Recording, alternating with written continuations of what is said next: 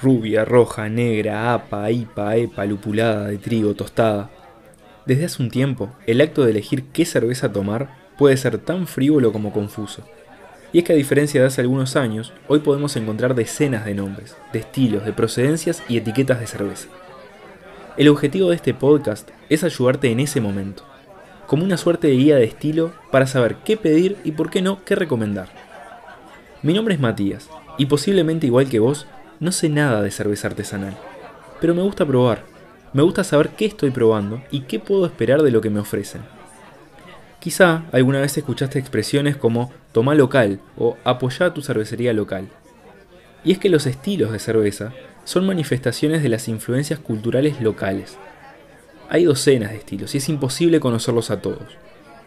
En lugar de eso, quizá lo mejor sea elegir una que nos guste y estudiarla, conocerla, sabiendo que esa cerveza que estamos tomando viene de una tradición de décadas o incluso siglos y refleja los gustos de la cultura que la cocinó por primera vez.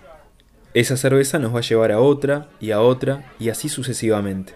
Dicen los que sí saben que la cerveza no es moda, que es cultura y que llegó para quedarse, convirtiendo todo lo que la rodea en una auténtica revolución. Hechos los honores, solo queda decir bienvenidos. Esto es Pinta Revolución, un podcast para conocer el camino de la cerveza artesanal estilo por estilo. ¡Viva la!